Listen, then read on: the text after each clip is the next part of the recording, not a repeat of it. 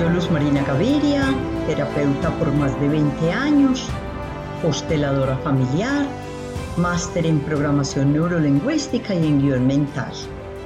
Mi propósito con este nuevo espacio es simplificar el despertar de conciencia, que dejes de verlo como esa receta compleja, llena de ingredientes imposibles de conseguir y técnicas sofisticadas Quisiera compartir contigo todos los conocimientos y herramientas que han sido especialmente valiosos en mi camino y espero transmitírtelas de tal manera que para ti sean como el agua, llenas de fluidez y claridad, simples, cotidianas, universales, indispensables para vivir y crecer y sobre todo muy refrescantes. Bienvenidos. Hoy quisiera que habláramos de inteligencia emocional. Es un tema que me encanta. Cuando lo propongo en el consultorio y me dicen que sí, es de los temas que más me apasionan, ya que las emociones son la llave maestra del propio bienestar, de la autoestima. Porque cuando yo tengo un buen manejo de mis emociones y tengo inteligencia emocional, potencio mi bienestar, estableciendo vínculos emocionales sanos, desarrollando un ser humano más equilibrado, con mayor paz, con más tranquilidad. Y entonces venimos hablando en nuestros podcasts anteriores del bienestar dentro de nosotros. Venimos hablando de la autoestima, del valor y esto es lo que me va a dar eh, tranquilidad, paz, me va a enseñar a manejar esa estima, ese valor propio. Y entonces empecemos por hablar del principio fundamental de la inteligencia emocional que dice debemos sentir. O sea, es imposible no sentir. Todos los seres humanos, como parte de la humanidad compartida, tenemos en nosotros el sentimiento. Hablamos en nuestro primer podcast del pensamiento. Hablamos de la importancia de tener claridad en el pensamiento. Pues ahora vamos a hablar del sentimiento y de cómo consolidar una inteligencia emocional sana, cómo sentir de manera sana. Entonces todos los seres humanos, por más elevados que estemos, por más trascendidos que estemos, como digo yo, por más om, debemos sentir.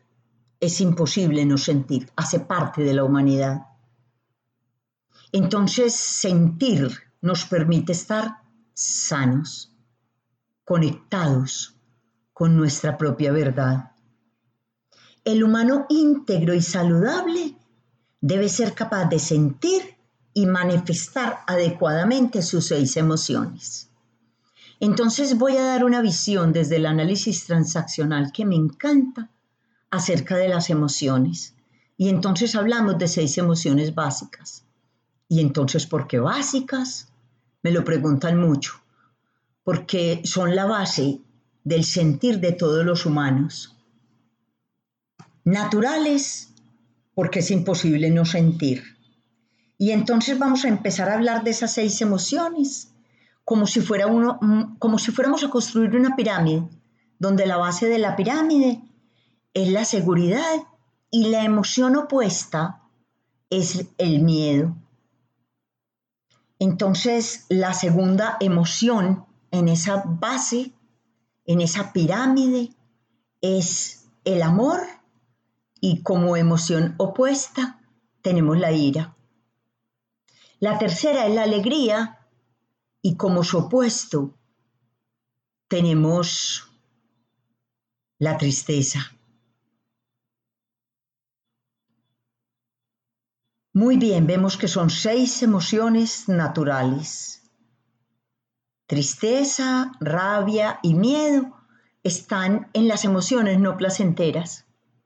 Y entonces si yo no siento tristeza, rabia y miedo, me va a quedar imposible vivir adecuadamente la alegría, el amor y la seguridad. O sea, las emociones no placenteras necesito aprender a vivirlas, necesito aprender a sentirlas, necesito aprender a moverlas. ¿Por qué? Porque hacen parte de ser humano. Y entonces cuando elegimos encarnar en un cuerpo, elegimos venir también con emociones. Si yo aprendo a mover estas seis emociones, teniendo en cuenta que la seguridad del amor y la alegría son las emociones naturales placenteras, voy a aprender a estar sano y a vivir de manera inteligente desde mi emocionalidad. Estas emociones necesitamos aprender a moverlas, o sea, que tienen acción, tienen movimiento. Entonces, ¿qué hacemos cuando estamos en tristeza? Simplemente lloramos. Entonces, el movimiento de la tristeza es el llanto. ¿Qué hacemos cuando estamos en rabia? Reclamamos. Y entonces el movimiento de la rabia es el reclamo desde la pelea limpia. ¿Cómo? me dicen. ¿Cómo que pelea? ¿Qué pereza pelear? Me aterra pelear. Ay, no, no, no, no, yo evito el conflicto. Ay, no, si inteligencia emocional es aprender a pelear, me aterra. Pues hay que aprender a pelear. Y había que aprender a pelear en pelea limpia. ¿Qué hace la pelea limpia? Sube el tono de voz, mueve las manos y los pies, abre los ojos. No me lo tomo personal. En la pelea limpia cada uno expone sus argumentos y sus sentimientos hasta el final. Cada uno escucha atentamente lo que el otro tiene para decir sin interrupciones. Siempre llega hasta el final. Y siempre en la pelea limpia terminamos con un acuerdo donde ambos quedamos bien emocionalmente. ¿Qué hace la pelea sucia? En inteligencia emocional, para nosotros está cancelada la pelea sucia. Entonces grita, descalifica, agrede física y verbalmente. Uno de los dos se retira, avienta, calla al otro. Hay ataque, hay defensa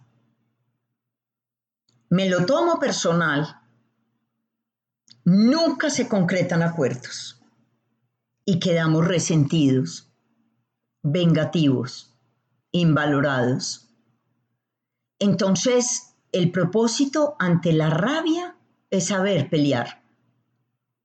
Es excelente en inteligencia emocional cuando yo ya no me tengo que poner complaciente y soy capaz de reclamar de manera limpia cuando yo escucho al otro hasta el final no quiere decir que el otro tenga la razón, mas yo lo escucho hasta el final. El sentir no tiene explicación, es... Y entonces no puedo empezar a decir, pero ¿por qué sentiste eso? Porque yo te dije esto, eso era una bobada. Sí, es una bobada para ti, pero para mí no es una bobada. ¿Por qué? Porque tú me estás dando en un punto ciego, porque tú me estás recordando cómo era mi mamá cuando me decía eso, porque tú me estás recordando la novia anterior que me despachó con las mismas frases, porque tú me estás recordando que eso me lo decía mi papá cuando yo era un niño y que aún no lo he resuelto. Y entonces estoy haciendo una transferencia en ti, donde lo que tú me dices me evoca un pasado. Entonces, en pelea limpia yo respeto los puntos ciegos del otro respeto sus no resueltos. Respeto los timbres que sé que le producen malestar, porque si no, lo que estaría haciendo se llamaría pelea sucia, y eso no lo vamos a admitir, eso no va bien para nosotros. Entonces, cuando yo trabajo la inteligencia emocional, aprendo a mover mis emociones naturales. Seguridad, miedo, amor, ira, alegría, tristeza. ¿Cómo sé que una persona está segura? Por sus gestos, por sus posturas, por su tono de voz, por su calma, por su escucha. ¿Cómo sé que una persona está movilizando el amor?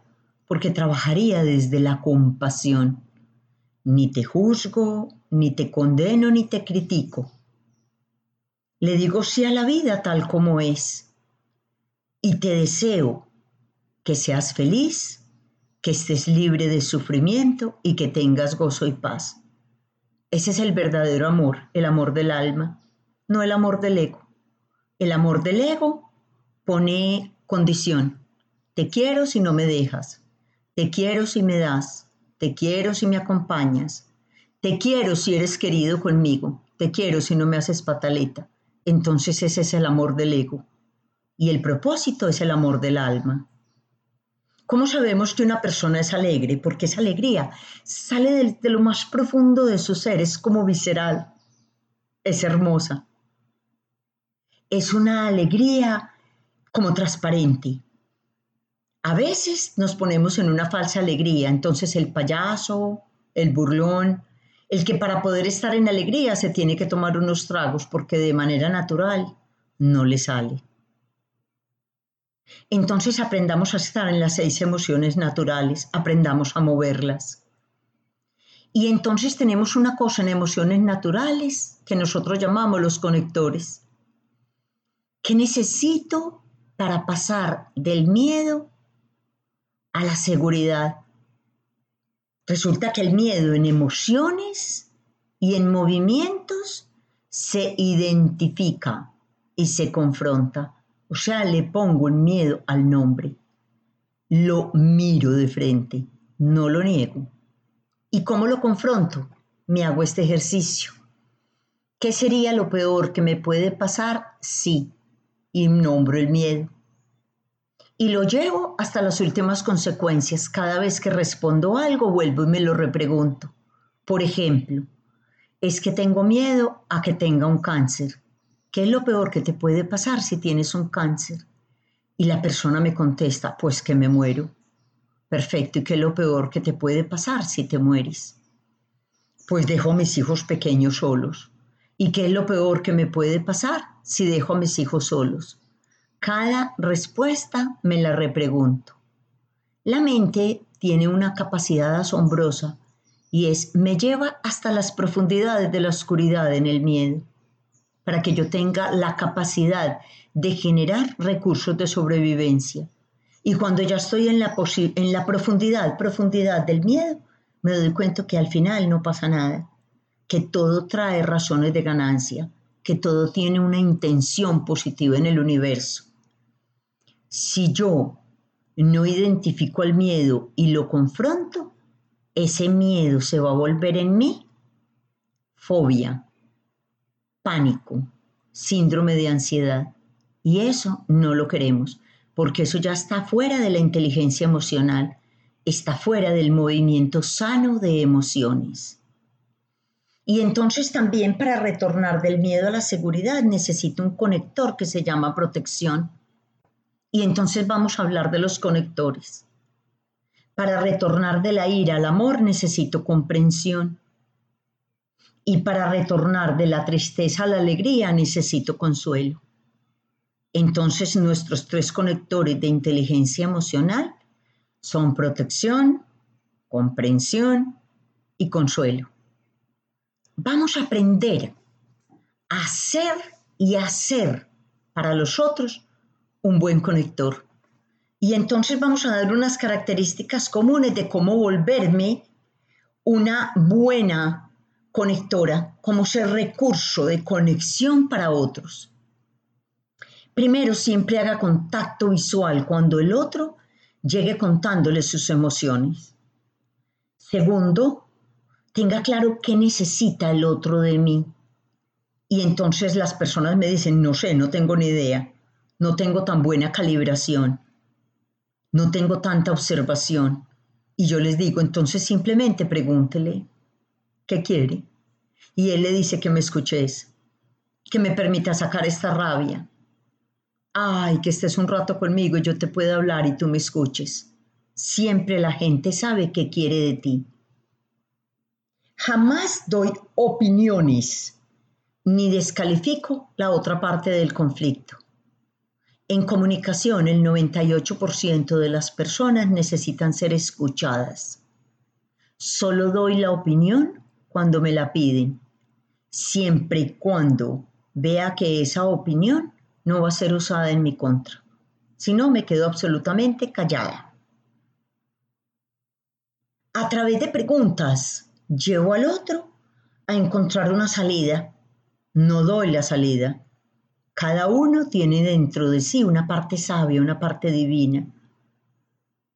Cada uno logra encontrar su propia salida, porque mi salida no es tu salida. Mi opción no es tu opción. Y cuando yo te doy la salida, posiblemente te esté irresponsabilizando. Cuando doy una opinión es solo mi opinión, que el otro puede tomar o dejar, porque mi opinión no siempre es la verdad es mi verdad. ¿Y cuántas verdades hay? ¿Cuántas personas hayan? ¿Cuántos seres humanos existan? El elemento que sigue para yo ser una buena conectora en emocionalidad es que utilizo palabras de afirmación. Y entonces, ¿qué quiere decir utilizar palabras de afirmación? No digo frases tales como, es que él es un desastre, es que ¿para qué te metiste con ese bobo? Es que andate de ahí, no le pares bolas. Eso no son palabras de afirmación. Son palabras de afirmación cuando yo digo, ¿y qué puedes aprender de esto? ¿Y qué te traería de ganancia este momento? ¿Y cómo podrías reconectar para tener una relación tranquila? Esas son frases y palabras de afirmación. Y entonces vámonos al primer conector, que sería el consuelo. Cuando yo quiero retornar de la tristeza a la alegría. Y yo quiero ser elemento de consuelo para una amiga que está muy triste. Entonces lo primero que hago es que aprieto el gatillo de la tristeza para que la persona pueda entrar en llanto. Y cuido mi tono de voz, que es un tono consolador es un tono eh, bajo, suave. Tengo una expresión gestual de tristeza, por ejemplo. Ay, ¿qué tienes? ¿Y qué pasó? ¿Y cuándo fue? Ay, ¿y tú cómo estás? Cuando yo tengo este tono de voz y estas son mis frases, estoy convocando al sentir la tristeza y a expresar el llanto. Eso es apretar el gatillo. Mi tono de voz en tristeza es consolador. Miro si me puedo acercar a la persona, de pronto tocarla de manera suave en su hombro o en una pierna. Y respeto si ella quiere ponerme distancia en el contacto, porque todo el mundo en el momento de la tristeza no quiere ser contactado a nivel físico. Y eso también lo tengo que aprender a calibrar. Vámonos con el segundo conector, que sería la comprensión. El propósito nuevamente, como en el consuelo, es apretar el gatillo.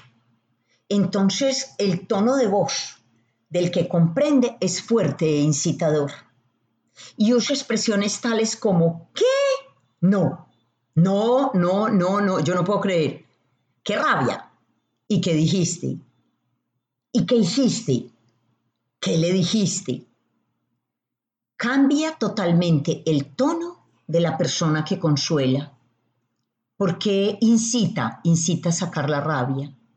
Cuando yo tengo la capacidad de sacar la rabia a través de una persona que me sirve como conector de comprensión, yo soy capaz de volverme a reconectar con el amor, con la persona o la situación que me sacó la rabia. El propósito siempre es conectar. El propósito siempre es conectar con la alegría, con el amor y con la seguridad. El propósito no es desconexión. El propósito no es separación. El propósito es conexión. Cuando yo soy conector desde la protección, el propósito es llevar al otro a que identifique el miedo y lo desvanezca. ¿Qué es lo peor que te puede pasar? ¿Qué es lo mejor que te puede pasar? El tono del voz del protector es acogedor, es abrazador. Cambia el tono de voz del consolador o del que comprende. Y entonces un tono de voz acogedor y abrazador es, aquí estoy, ¿qué queréis? ¿Qué puedo hacer por vos? ¿En qué, ¿En qué te puedo servir? ¿En qué te ayudo? Es un tono que da firmeza, que da protección. El contacto físico como elemento de protección es muy importante, más la recomendación es aprenda a ser un buen calibrador. Fíjese si la persona necesita un abrazo, que usted lo toque, que usted se acerque. ¿Qué necesita de usted esa persona? Y si no sabe, pregúntele. Acuérdese, podemos preguntar, ¿qué querés de mí? Que no sé qué necesitas que te dé. Cuando aprendemos a ser buenos conectores en comprensión, protección y consuelo, estamos moviendo una inteligencia emocional sana. Lo hacemos para otro o otros y lo hacemos para nosotros mismos. Entonces yo tengo que tener claro quiénes son elementos de protección, comprensión y consuelo en mi vida, porque a veces todo el mundo nos sirve para lo mismo. Cuando nosotros estamos en las cinco habilidades de la inteligencia emocional, entonces sabemos detectar las propias emociones y nombrarlas. Que tengo tristeza, que tengo mucha rabia, que tengo mucho miedo, o que tengo, tengo de todo un poquito sé manejarlas adecuadamente. ¿Y entonces qué quiere decir manejarlas adecuadamente? Sé moverlas. La tristeza se llora, la rabia se reclama y el miedo se identifica y se confronta. Sé descubrir las emociones en los otros y saber que tiene rabia y que no es el momento para yo venir a sacar los trapitos al sol. Sé que tiene miedo y es un momento en que yo debo de ponerme como protectora. Otra de las habilidades de la inteligencia emocional es que yo me automotive. O sea, no me dejo caer en una depresión. No me quedo con ira profunda tres años. Máximo 24 horas. 24 horas. Cuando yo tengo rabia, mis glándulas suprarrenales son capaces de producir la suficiente adrenalina para que a mí la rabia se me pase en dos horas, máximo. Si no, ya estoy en un problema de un iracundo y estoy fuera de inteligencia emocional. Yo tengo como quinta habilidad en la inteligencia emocional excelentes relaciones interpersonales. Estos son los medidores. Detectar las propias emociones y nombrarlas, manejarlas adecuadamente, automotivarme, descubrir las emociones de otros y excelentes relaciones interpersonales. Soy Luz Marina Gaviria y puedes encontrarme en Instagram como arroba Luz Marina Gaviria L y en Facebook como Luz Marina Gaviria L. Mis libros Padres con Sentido, La magia de hacer simple lo complejo y Misión Fénix parejas que se reinventan a través de los retos. Los puedes conseguir conmigo. Escríbeme en cualquiera de mis dos redes sociales o a través de mi página web www.luzmarinagavirial.com. Hasta la próxima.